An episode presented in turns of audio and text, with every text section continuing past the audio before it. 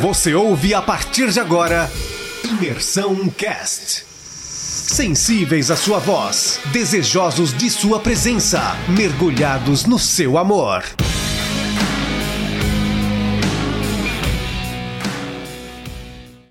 Fala galera, hoje vamos falar sobre o capítulo 30 de Gênesis.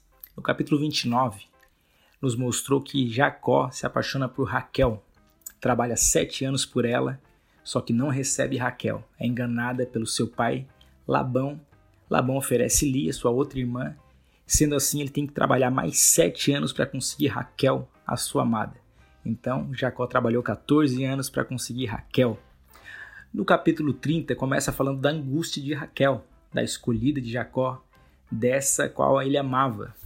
Raquel diferente de Lia, não podia gerar filhos e era constantemente humilhada.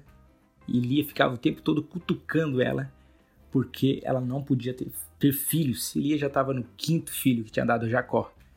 Então Lia, sabendo que Raquel era a escolhida, a mais amada, usava essa fraqueza né, de Raquel para cutucar e humilhar ela. Só que mais para frente, a Bíblia nos ensina que é, Raquel é ouvida pelo Senhor e Deus lhe dá um filho, esse filho chamado José.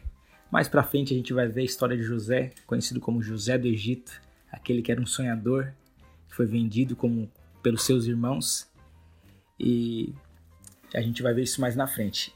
Esse capítulo continua contando a história de, de Jacó e Labão, Jacó, como trabalhou para Labão para conseguir Raquel, foi enganado. Ele continuou, mesmo depois do casamento, casando com Raquel e com Lia, passando os, os 14 anos, ele continuou com Labão, trabalhando. Só que chegou uma hora que ele chegou para Jacó e falou para Labão e, e disse: Olha, olha, Labão, chegou a hora de a gente separar. Me dá um pouco do que é meu e do que eu trabalhei e eu vou seguir a minha vida com a minha família.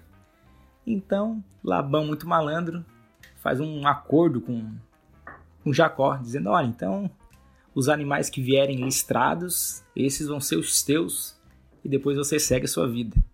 Só que o Senhor começou a abençoar Jacó e todos os animais começaram a vir listrados. Todos os listrados vinham grande, vinham forte. Então Labão, percebendo isso, ele muda. Ele chega, chama Jacó de novo e fala: Olha, Jacó, seguinte, os listrados agora vão ser meu. Os que vêm malhados vão ser seu.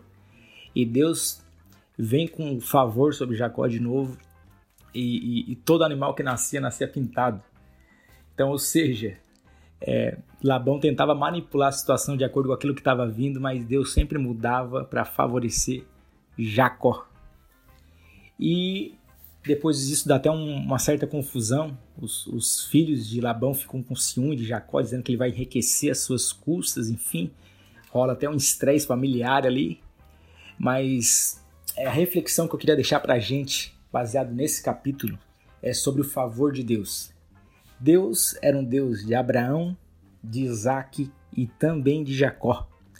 Então Jacó recebia um favor que vinha do Senhor. Né? Labão, com seu conhecimento segundo segundo mundo, conhecimento da terra, ele tentava manipular situações para se dar bem. Mas Jacó não, Jacó era, era, era atingido com favor e graça que vinha de Deus. E eu queria deixar essa reflexão para nós, que, que a gente não venha buscar o favor dos homens, da religião, mas que a gente venha buscar o favor que vem do alto, o favor que vem de Deus. Então, em nome de Jesus, que você olhe para o alto e diga assim: é, é lá do alto que vem o meu socorro, o meu favor vem do Senhor. Então, não tente manipular as situações para se dar bem, mas clame e viva de acordo com a vontade do Senhor. Porque aí sim nós vamos ser atendidos com favor e graça que vem do Senhor. Ele é Deus de Abraão, de Isaac, de Jacó e de todo aquele que o busca. Fique em paz e Deus te abençoe.